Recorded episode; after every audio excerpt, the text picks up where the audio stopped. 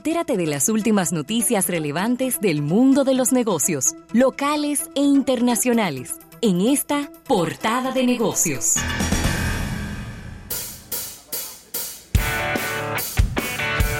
Mira, dar las gracias como cada día a nuestros amigos de Banco Activo. Dinos qué necesitas, estamos para servirte en Banco Activo.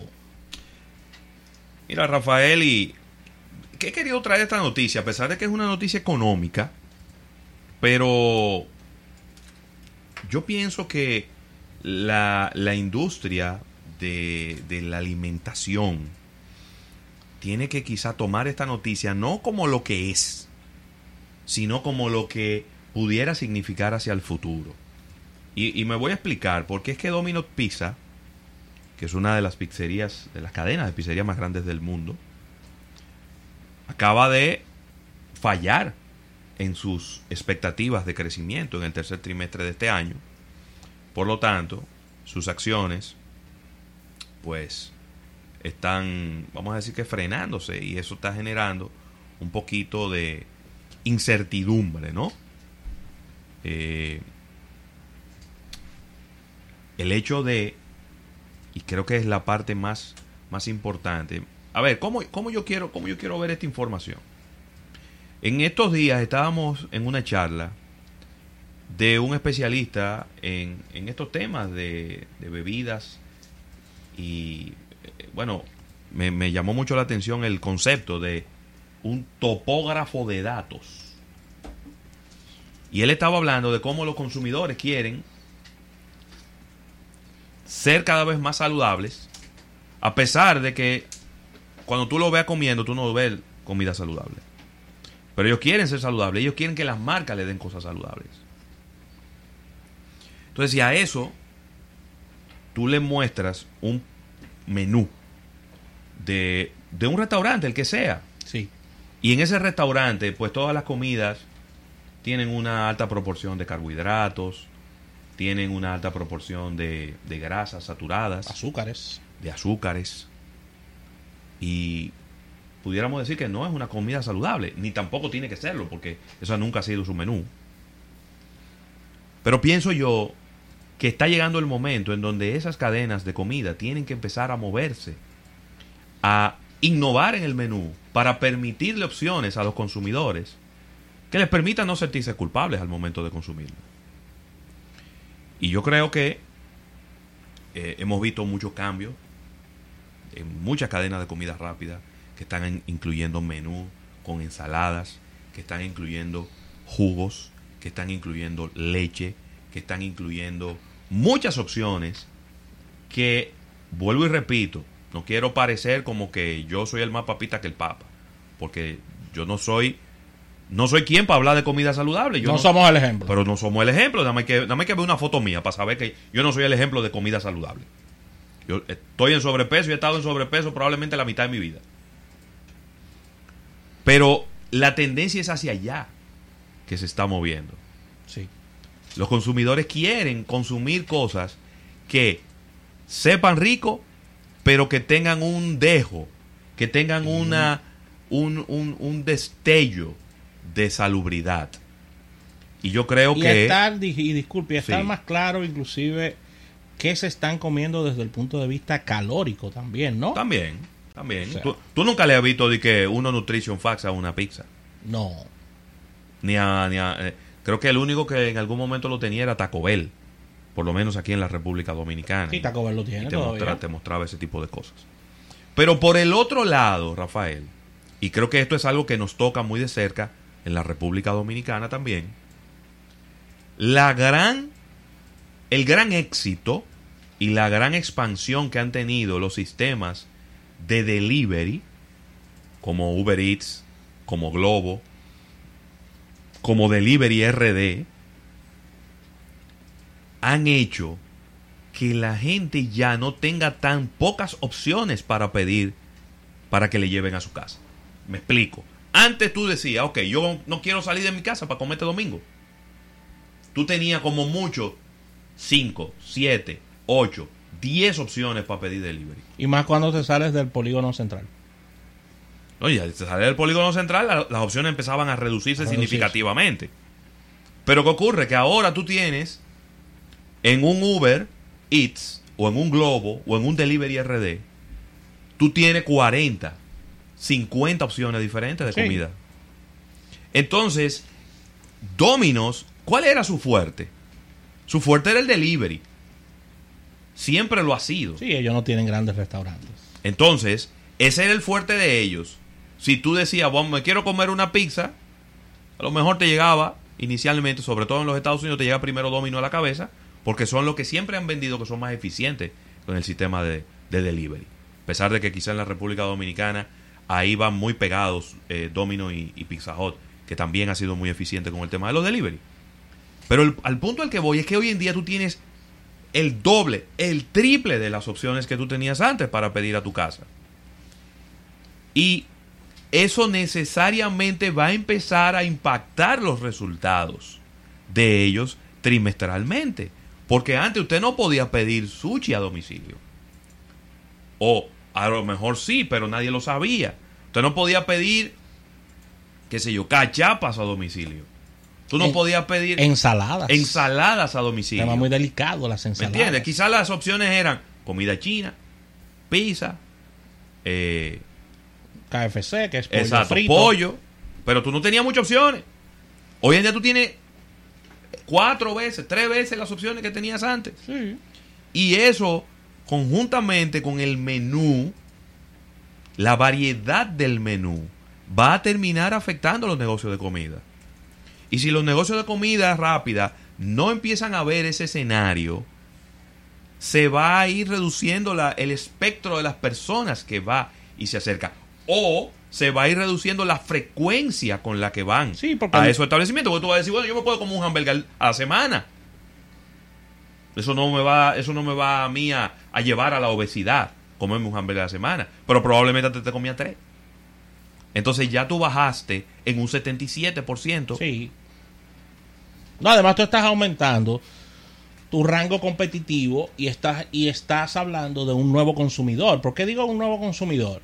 Muchas veces estos pedidos que son de restaurantes o de puntos de delivery no tradicionales o de algunos que quedan un poco distantes, Uber Eats, Globo, eh, te cubren espacios más largos y las personas hacen compra- compras de almuerzos más planificadas. Tú ves que llegan a las, a las 12 en punto a los restaurantes, pero fue que ese consumidor pidió a las 11 de la mañana. Entonces, ahí entra un mayor rango de competencia con relación a lo anterior, porque antes tú estabas en la Avenida Independencia, que tú tenías solamente ahí a un KFC que llega a tu casa, tenías a un Pizza Hut que llega a tu casa, un Domino en el portal, Sí. ahora no, ahora tú puedes decir yo quiero Wendy's. Claro, el Wendy's lo pido a las 11 de la mañana para que me llegue a las 12 y 30, hora de comida. Lo estoy pidiendo con mucha planificación. Entonces ya yo estoy consumiendo otra marca que no era las que yo mencioné, Sí. las tradicionales que tengo en la avenida Independencia para, para, para el tema de, de delivery. Y si nos ponemos a ver los volúmenes de venta que están teniendo y de crecimiento que están teniendo los gimnasios, que están teniendo las tiendas de vitaminas y de suplementos, Sí. que están teniendo la ropa deportiva, que está teniendo los, la indumentaria, el crecimiento que están teniendo las actividades eh, deportivas también, los 5K, los 10K, los triatlones, los maratones. Las la- operaciones estéticas para uno verse mejor y disminuir entonces tú, vas a agarrar, entonces tú vas a agarrar y vas a invertir unos cuartos en una operación, ¿verdad? Te va a pimpear, como dice el pueblo. Una dama, un caballero, quien sea, no importa, porque eso no tiene, eso no tiene discriminación de sexo. Muchísimos hombres operándose. Sí, temas de salud combinado con temas de verse No bien. tanto como las damas, pues quizás las damas eh, son mucho más progresistas en ese sentido que los caballeros, pero muchísimos hombres operándose también. Entonces, después que te operaste y te pusiste como tú querías verte, entonces vas a empezar a seguir comiendo como mismo tú comías antes. Pues no, ¿estás seguro que dentro de un año esa operación se va a ir al caray? Sí, hemos, hemos visto ej- ejemplos. Entonces, yo creo que es un buen momento, digo, ya lo era hace un par de años, pero nunca es tarde abrir los ojos y ver qué está pasando con, la, con, con el- el entorno, qué está pasando con la juventud. Yo veo muchos preadolescentes que tú no los ves tomando refresco. Tú no los ves tomando refresco. Tú los ves tomando agua, tú los ves tomando eh, aguas saborizadas. ¿Por qué? Porque el bombardeo de información de que los refrescos tienen altos niveles de azúcar y que eso puede llevar a un descontrol en el peso y de X, Y, Z, ellos lo lo- ya lo asumen como un credo. Y ya te dicen, a mí no me gustan, a mí no me gusta tanto el refresco ya. Y agarra, tú le das un vaso de 12 onzas y te lo dejan por la mitad. No quieren tomar refresco. 809-539-8850 si tienes alguna opinión sobre este tema. No debemos obviar a todo este análisis y meterle ya la cerecita al, al- helado de barquito. Es, y la cerecita es de la llegada de un player que ha dejado a todo el mundo boquiabierta en todo este tema de, del mundo de A y B, que es Little Caesars. Bueno, eso va Little Caesars a nivel de crecimiento, a nivel de despacho y a nivel de participación y de ubicación de tiendas. Mira, en el fin de semana, el sábado específicamente, está- eh, nos fuimos muy temprano para Punta Cana a jugar el torneo de Sedimat. Sí, Y la- hay una estación total que queda en la entrada de la romana, que, un- que se utili- mucha gente la utiliza como un lugar para tomar café y ya, como un punto intermedio, ¿no? sí, sí. Y ahí había un Burger King. Un Burger King, claro. ¿Ya no está? ¿Qué? No. ¿Y qué Ahí están instalando un Little Caesar.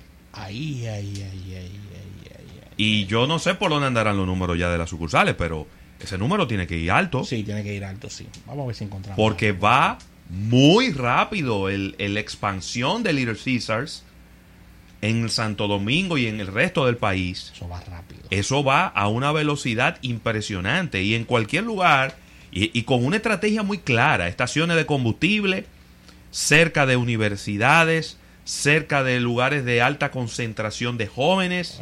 Una página de ellos. No tiene que ver que en algún momento alguna persona me decía, no, porque es una pizza muy barata y que eso atrae a, lo- a la- a la gente sin cuarto. Sin embargo, yo veo una sucursal en Bellavista que, que la fila hacen tapones. Y tú, tú me vas a decir a mí que Bellavista es una zona sin cuarto. No, así no.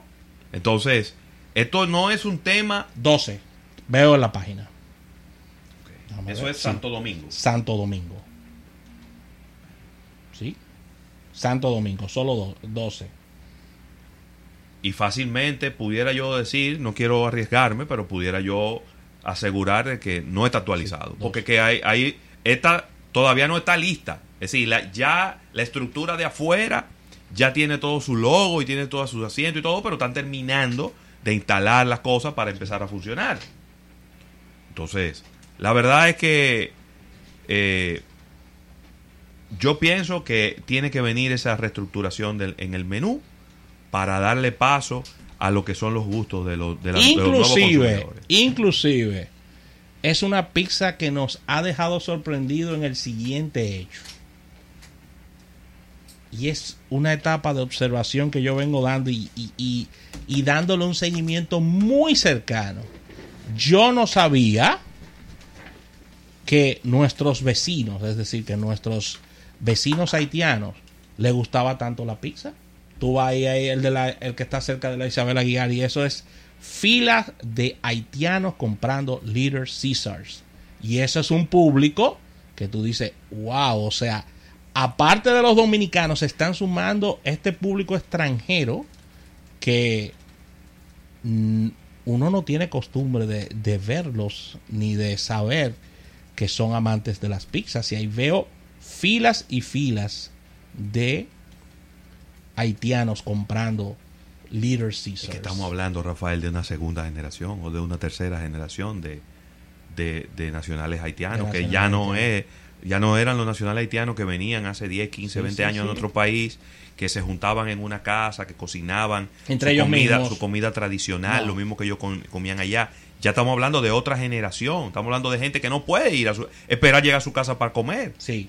Es que es lo que ocurre hoy en día, que si usted salió en la mañana y le tomó lo tarde, probablemente usted no le dé tiempo de, de regresar a su casa Sí. a almorzar. Muy bien, muy buen análisis y ahí qué bueno que llega Alfredo Nin, que parte, parte del éxito de las ventas de bicicletas en la República Dominicana no solo depende de los dominicanos, sino es de los haitianos que están comprando muchas bicicletas, pero tú no ves al haitiano per se mayor, es decir, eh, muy, eh, muy mayor de edad, sino tú ves a los jóvenes haitianos andando en bicicleta.